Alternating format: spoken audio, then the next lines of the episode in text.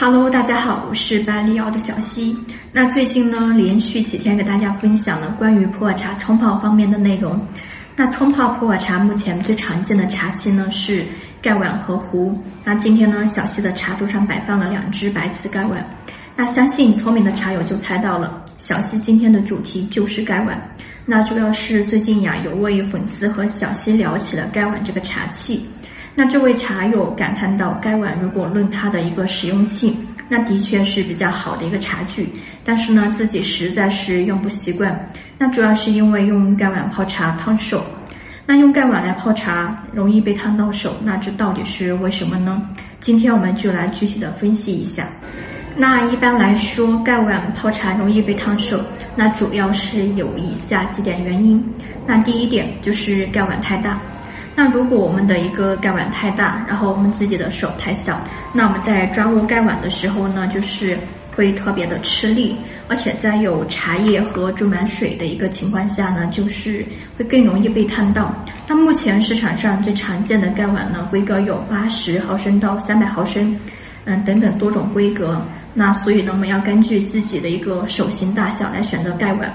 那一般的话是一百二十毫升和一百五十毫升这两种，就是容积的话是比较的通用。那这个的话就是我们的一百二十毫升，这个是一百五十毫升。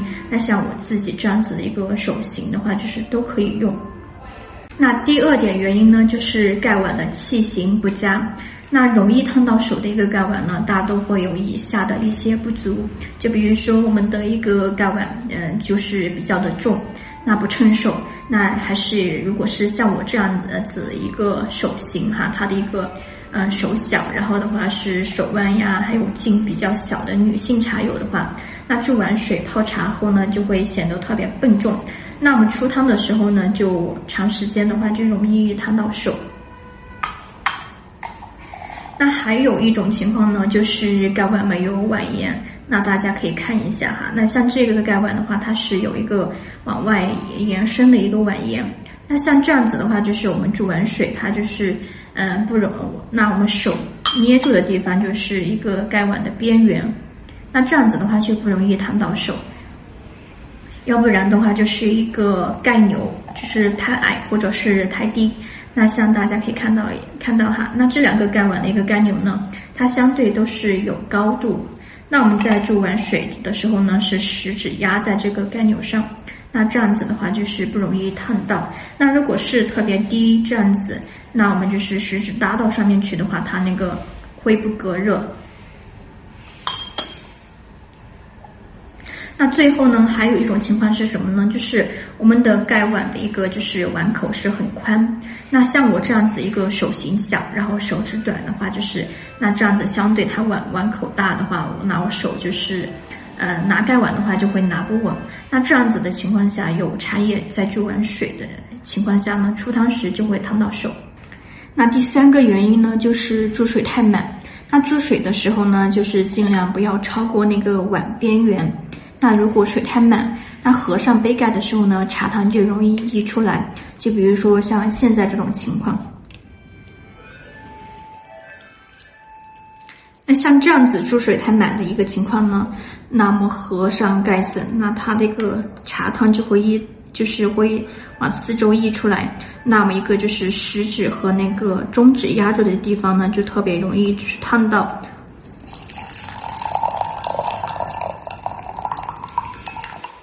第四个原因，拿盖碗的手势不对。那正确拿盖碗的手法通常是三指法。首先是拇指和中指搭到盖碗的边缘，然后是食指压到那个钮盖上。那这里的话，大家需要注意的是，无名指和小手指是没有搭到盖碗的。那如果是直接碰到盖碗的话，那肯定是比较烫手的。那第五点原因呢，是出茶汤时开口不对。